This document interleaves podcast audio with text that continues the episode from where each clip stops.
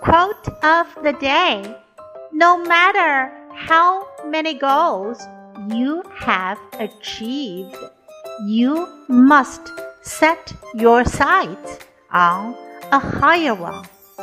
By Jessica Savage。无论你实现了多少目标，你都必须着眼于更高的目标。No matter how many goals you have achieved, you must set your sights on a higher one. Word of the day achieve, achieve, 达到，完成。